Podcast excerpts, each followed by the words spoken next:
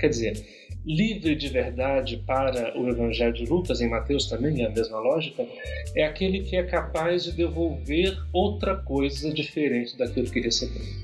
É um exercício de transcendência, esse de, de ser capaz de devolver não só aquilo que foi oferecido, mas de devolver mais e melhor.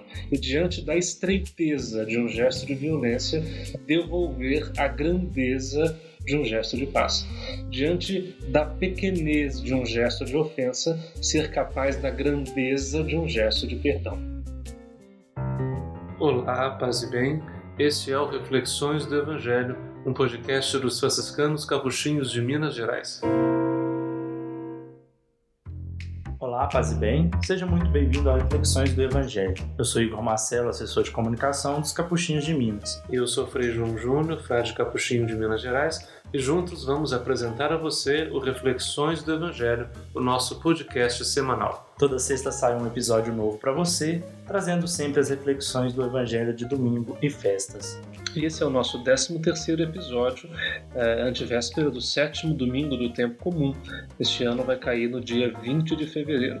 E o texto de hoje é Lucas 6, do versículo 27 ao versículo 38. É a continuação imediata do texto de semana passada. Na semana passada, nós líamos a abertura desse sermão de Jesus que ele faz na planície onde se encontram os povos, e aí ele dizia as suas bem-aventuranças, os caminhos de felicidade, de realização, e dizia também as suas malaventuranças, as cinco maldições, os cinco enganos, os cinco equívocos que alguém pode, cinco não, quatro, né? Que alguém pode cometer nos caminhos da, da vida. E víamos como que era como que um espelho para cada bem-aventurança bem-aventurança, uma maldição, que era o seu contrário. Passando hoje para o texto logo em seguida, também é um texto que nos é conhecido porque nós nos lembramos certamente dele em Mateus, é como se fosse uma junção de vários conselhos que, que o evangelista é, traz de Jesus para a memória da sua comunidade. Vale a pena seguir nosso podcast no Spotify, assinar no Apple Podcast e se inscrever no Google Podcast ou Castbox e favoritar no Deezer. Assim você vai receber sempre uma notificação quando sair um episódio novo. O texto começa com aquela introdução que é artificial da liturgia, apenas para não perder o fio do texto passado, dizendo assim: Naquele tempo disse Jesus aos seus discípulos. E aí começa o texto mesmo. A vós que me escutais, eu digo: amai os vossos inimigos e fazei o bem aos que vos odeiam. Bendizei os que vos amaldiçoam e rezai por aqueles que vos caluniam. É das páginas mais embaraçosas do Evangelho. Afinal de contas, é quase um cinismo dizer isso, né? Como é possível amar os inimigos? Como é possível fazer o bem a quem nos odeia? Como que é possível bendizer os que amaldiçoam? Como que é possível rezar por aqueles que, que, que caluniam?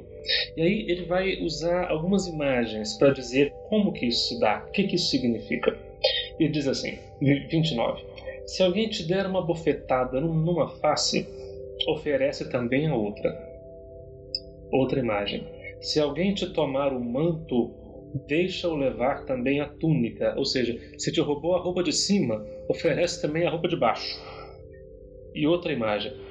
Dá o que te pedir, e se alguém tirar o que é teu, não peças que eu devolva. O que vós desejais que os outros vos façam, fazei-o também vós a eles. Veja bem, se diante de uma ofensa, ou usando a primeira imagem aqui, se diante de uma bofetada numa face, se você só é capaz de devolver também uma bofetada na face de quem te, te esbofeteou, o que, que te faz de diferente dele? Nada, né? Até porque aquele que levou uma bofetada dificilmente vai se satisfazer dando uma só. Porque parece que se der uma só vai ficar zero a zero, né? Então tem que dar duas. E aí, nessa espiral da violência, né? Quem deu uma leva duas, quem levou duas dá quatro, quem levou quatro dá oito e assim vai. Alguém tem que pôr freio nessa espiral de violência. É por isso que já lá no Antigo Testamento o texto dizia olho por olho, dente por dente. Se te arrancou um dente, não vai arrancar mais do que um, basta um. Te satisfaça com um. Para cada olho, um olho, não mais que isso. Que já é um modo de frear essa violência sem fim. Mas aqui o Evangelho dá, dá um passo a mais.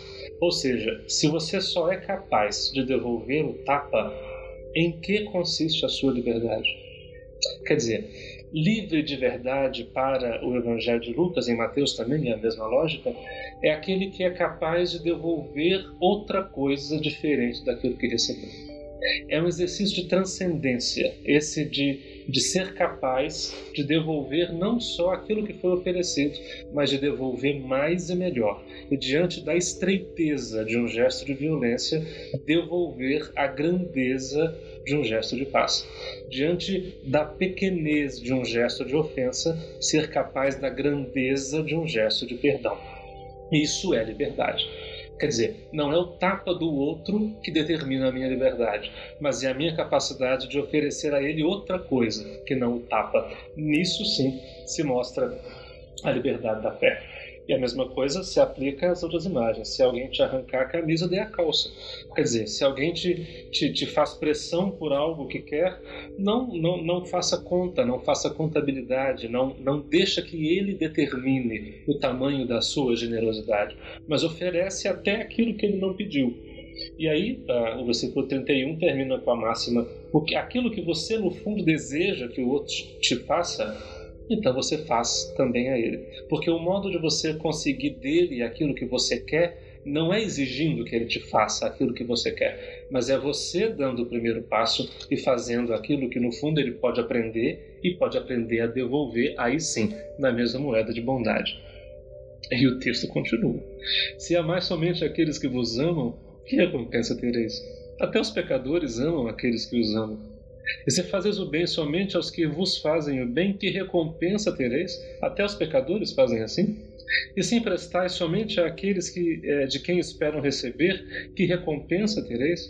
Até os pecadores emprestam aos pecadores para receber de volta a mesma quantia. Ou seja, a liberdade, inclusive, de com consentimento admitir o prejuízo e admitir que aquilo que eu faço por esse pode nunca ter é, nenhum tipo de retribuição. Aliás, às vezes nem a gratidão.